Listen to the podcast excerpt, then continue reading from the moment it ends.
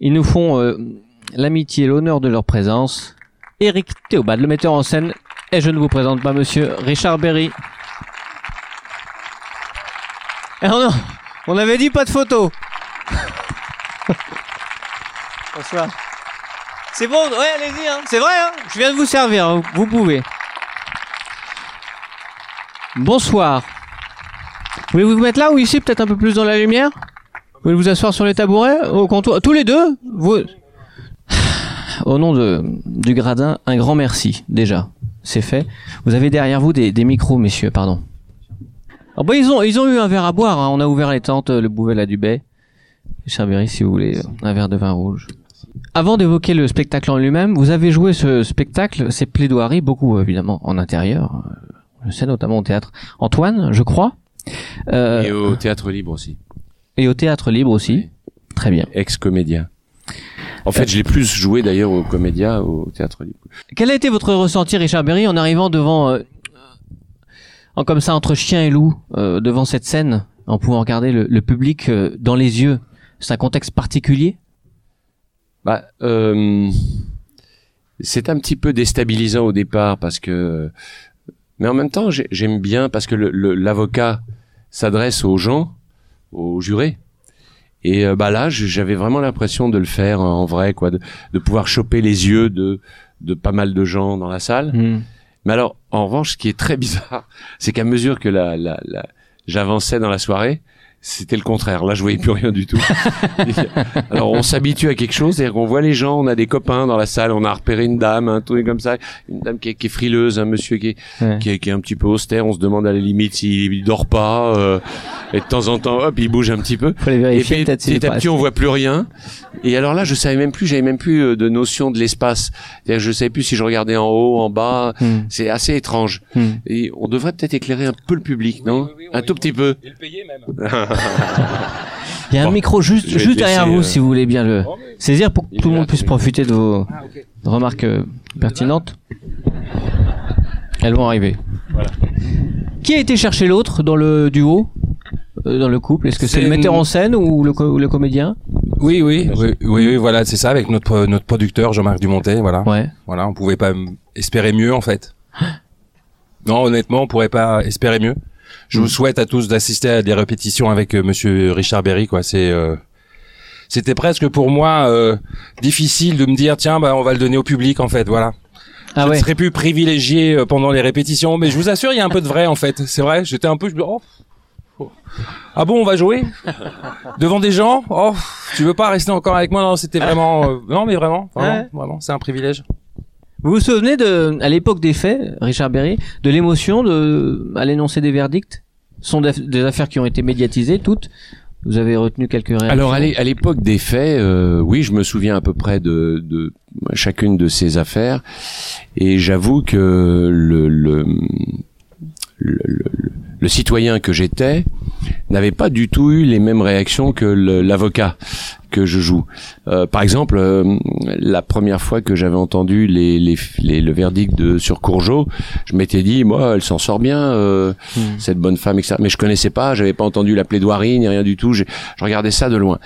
Et puis quand j'ai lu la plaidoirie de Leclerc, j'étais bouleversé par cette plaidoirie. D'ailleurs, au départ, je le dis, hein, je, l'ai déjà dit, j'ai pas honte de le dire. Je, je, je voulais même pas la faire cette plaidoirie tellement elle me choquait Ah ouais. sur le fait qu'elle ait tué euh, trois enfants. euh, Ça me. Et puis quand j'ai lu la plaidoirie de Leclerc, là, j'ai- j'étais, j'ai remis en question tout ce que je pensais, et ça a donné d'ailleurs un sens d'une manière générale à tout le spectacle, Mm. parce que je me suis, j'ai vraiment, j'étais eu la certitude que faire ce spectacle était d'utilité publique pour faire évoluer les mentalités, de la même façon d'ailleurs que euh, au moment des événements où ils se sont passés, ces plaidoiries ont fait avancer euh, les mentalités, même les lois. J'en veux pour exemple celle de, de, de Gisèle Halimi, La dernière, ouais. euh, et qui a fait avan- avan- avancer les lois, bien que maintenant d'ailleurs on les remette en question malheureusement Mhm. aux États-Unis. D'ailleurs, je vais aller la faire aux États-Unis. Je suis très content de, de pouvoir défendre. Ouais, ouais. Je la fais à Los Angeles et à San Francisco. Vous vous sentez proche de l'histoire quand vous déclamez cette, euh, notamment cette. euh, Le- Celle de Gisèle Halimi Ouais. Ah oui, oui, oui, oui. Ah oui, vous savez, moi j'ai trois filles. Hmm. Donc euh, moi je suis très très très ancré dans la dans le point de vue de la femme. Hmm. Euh, si vous voulez, moi j'ai j'ai oui oui j'ai j'ai j'ai- donc j'ai- je sais très bien ce qu'elles ont vécu, ce qu'elles vivent. Enfin la, la, la dernière est toute petite, mais euh, quand même je donc je, je je pour moi la liberté de la femme telle que telle qu'en la- Gisèle Halimi en parle, c'est euh, quelque chose de très très important pour moi. Ouais. En vous attendant, on a préparé des questions intelligentes avec le public. C'est à vous, madame. Ah bah non, tout à l'heure vous m'avez dit deux fois j'ai une question intelligente. Alors ma première question, d'abord merci d'avoir accepté de nous re- de nous parler, de communiquer avec nous. Et donc euh, j'aimerais savoir laquelle de ces cinq plaidoiries vous a le plus euh, touché ou marqué, sensibilisé. Alors, bon, elle me, elle me, vous savez, on les a vraiment choisis ces cinq plaidoiries. J'en, en fait, j'en ai six. J'en fais six ou, ou, quatre, ou cinq selon les, les, les, les moments. Euh, Il y en a une sixième, c'est celle sur la euh, l'assassinat du préfet Erignac, qui est une plaidoirie extraordinaire de, de Philippe Lemaire. Mais disons qu'il y a une, une plaidoirie qui m'impressionne beaucoup. Et d'ailleurs, bizarrement, c'est aussi, vous savez que presque tous les grands avocats que, que je fais là euh, sont venus, sauf ceux qui sont morts bien sûr, mais ils sont venus voir le spectacle et ils ont et même plein d'autres euh, grands avocats sont venus voir le spectacle et ils ont tous à peu près eu la même réaction par rapport au spectacle. Il y a une plaidoirie qui les impressionne beaucoup sur la démonstration intellectuelle et sensible, c'est celle de Pa- sur Papon. Celle de Michel Zawi sur le, le parallèle qu'il fait entre le crime administratif, le crime de bureau, le, le- et le, crime de droit commun, c'est extraordinaire parce que ça fait prendre conscience de l'irresponsabilité ou alors de la comment dire oui c'est ça de l'irresponsabilité de ceux qui commettent ces crimes contre l'humanité. Et je trouve que c'est euh, à la fois extrêmement intelligent brillant intellectuellement mais profondément sensible. Et donc elle, elle m'a euh, beaucoup touché cette euh, plaidoirie. Vous savez il y, en- il y en a une autre sur l'affaire Papon qui est très très très belle aussi. C'est celle de euh, du fils Klarsfeld euh, qui est une très belle plaidoirie, mais elle est moins brillante intellectuellement, quoi. Et celle-là, euh, celle de Zawi, elle est euh, Hmm. extraordinaire. Mais sinon, évidemment, je suis très touché par la plaidoirie de Gisèle Halimi, comme je le disais. Mhm. Euh, disons, par exemple, je, je suis dans, dans les plaidoiries, je suis moins impressionné par celle de Lombard sur Ranucci. Je trouve qu'il a, il l'a moins réussi cette plaidoirie. Et pourquoi avoir joué celle-ci et non pas euh, la sixième dont vous parliez? Ah non non non mais Non, bah, c'est, euh, parce que elle elle est ben, justement parce que c'est pas parce que Oui, oui, il a perdu euh, que il faut pas la faire non elle est euh, intéressante parce qu'elle met en question la peine de mort Mhm. euh, et qu'elle peut faire réfléchir les gens aussi sur euh, le sujet de la peine de mort qui euh, Mhm. qui pour certaines personnes n'est pas encore euh, acquis même si ça a été voté hein. Vous avez incarné, vous incarnez avec ce splendeur, euh, on l'a tous constaté, un avocat, Maître Berry.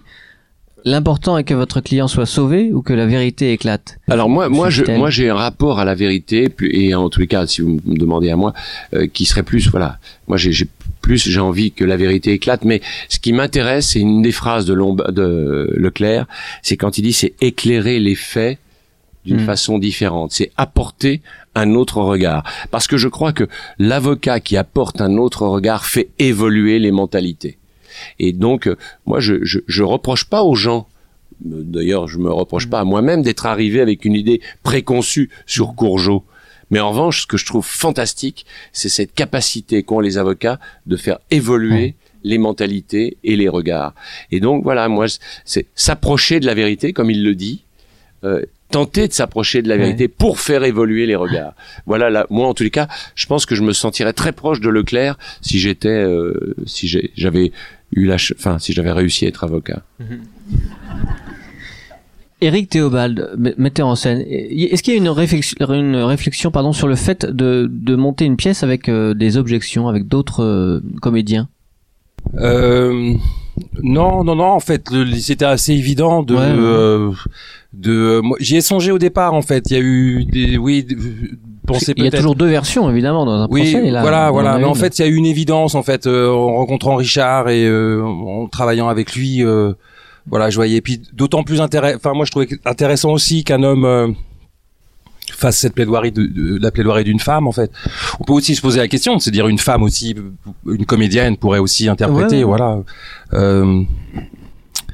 Oui, C'est aussi ce qui est intéressant aussi dans ce spectacle, je crois, c'est que dans l'ère dans lequel nous sommes aussi, la place de la vérité, en fait, euh, voilà, tout ce qui est dit sur les réseaux sociaux, euh, voilà, où est la vérité, voilà, les faits, les, les, euh, la vérité, en fait. Non, parce que Voilà. ça vient, moi je trouve Et que le libre arbitre. Voilà, c'est ça. ça vient en opposition et c'est et c'est là où c'est intéressant la notion de vérité éclairer les regards d'une façon différente euh, les faits d'une façon différente ça vient en contradiction avec la puissance qu'a pris aujourd'hui l'opinion publique et euh, il le dit d'ailleurs à un moment donné Lombard ça c'est vraiment une des plus belles phrases Euh, l'opinion publique c'est une prostituée Ouais. qui tire le juge par la manche il faut la chasser de nos prétoires ouais. voilà. Et, et, et moi, je trouve que c'est dangereux. Et l'opinion publique, c'était déjà dangereux à l'époque de Lombard, mais aujourd'hui, c'est encore plus dangereux parce que elle est relayée par les réseaux sociaux qui démultiplient la force et l'impact de cette opinion publique qui finit par devenir une, véri une fausse vérité, ce qu'on appelle les fake news d'ailleurs euh, Ouais. aujourd'hui, et qui me semble très dangereux. C'est pour ça que je trouve que le travail des avocats est, est- est essentiel et encore plus important même aujourd'hui. euh, Ouais. Et, et vous, Richard Berry, d'être sur scène, c'était un défi, c'est un vrai défi là, c'est euh, incroyable. Vous devez Alors, sortir. euh, c'est au très excitant l'idée d'être seul, c'est-à-dire euh, enfin ne plus avoir à supporter l'ego de ses camarades. Et euh, leur retard, euh, leur mauvaise foi, euh, leur fainéantise parfois. Oui, etc. continuez, hein, libérez-vous. Oui, non, mais C'est donc je suis, on est très tous- très très heureux d'être seul. Non, non, moi j'ai travaillé avec des gens vraiment formidables. En tout cas, ces dernières années, vraiment, j'ai eu beaucoup de chance. Mais l'idée d'être seul est, est très jouissive, mais ça fait très peur. Parce que comme vous le disiez, comme ça, en, en faisant le geste, euh, c'est vrai que c'est à un moment donné, soit ils viennent, les gens, Ouais, ouais. soit s'ils viennent pas, c'est vous tout seul qui les faites pas venir. voyez. Mais quand ils viennent euh, vraiment, c'est vous aussi tout seul qui les avez fait venir. Donc c'est très gratifiant, mais ça fait très peur. Voilà, je, franchement, il n'y a pas un moment où j'ai pas peur dans ce spectacle parce que je, me- je me dis est-ce qu'il va y avoir du monde déjà? Et puis euh, Ça va, là, ça va. oui, ça va. Mm. Et euh, est-ce que après, est-ce qu'ils vont euh, venir? Parce que là, moi, il n'y a pas des, il y a pas des faits. C'est pas un spectacle comique. C'est, c'est que des mots. Je suis tout seul pendant une heure et demie à, à tchatcher. Donc, euh, il faut quand même qu'à un moment donné, ils, ils s'emmerdent jamais, ils s'ennuient pas, ils soient passionnés. Et euh, est-ce qu'à la fin, ils vont aimer? Donc, ce soir, vous m'avez vraiment touché. quoi. Et une, belle, et une belle énergie. J'ai une question très intelligente pour vous au premier rang. J'arrive, madame. Euh, parce que moi aussi, j'ai une question intelligente pour le metteur en scène. Je suis obligé de prendre mes notes parce qu'elle est tellement intelligente. La, euh, la notion de, de drame, de, de poids quant à la gravité des faits jugés et, et l'importance des délibérations et l'importance des délibérations rend service au metteur en scène ou le contraint dans sa créativité? Ok.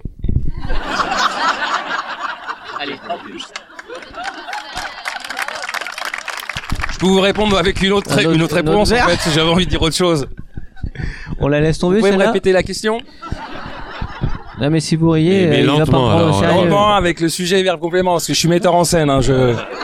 La, no- la notion de, de drame, Oui. hein, de poids quant à, à la gravité des faits jugés, Ouais. c'est le cas, et l'importance des délibérations, on est d'accord, Oui. rend service au metteur en scène ou le contraint dans sa créativité Bah arrêtez de vous foutre de moi, c'est une question intelligente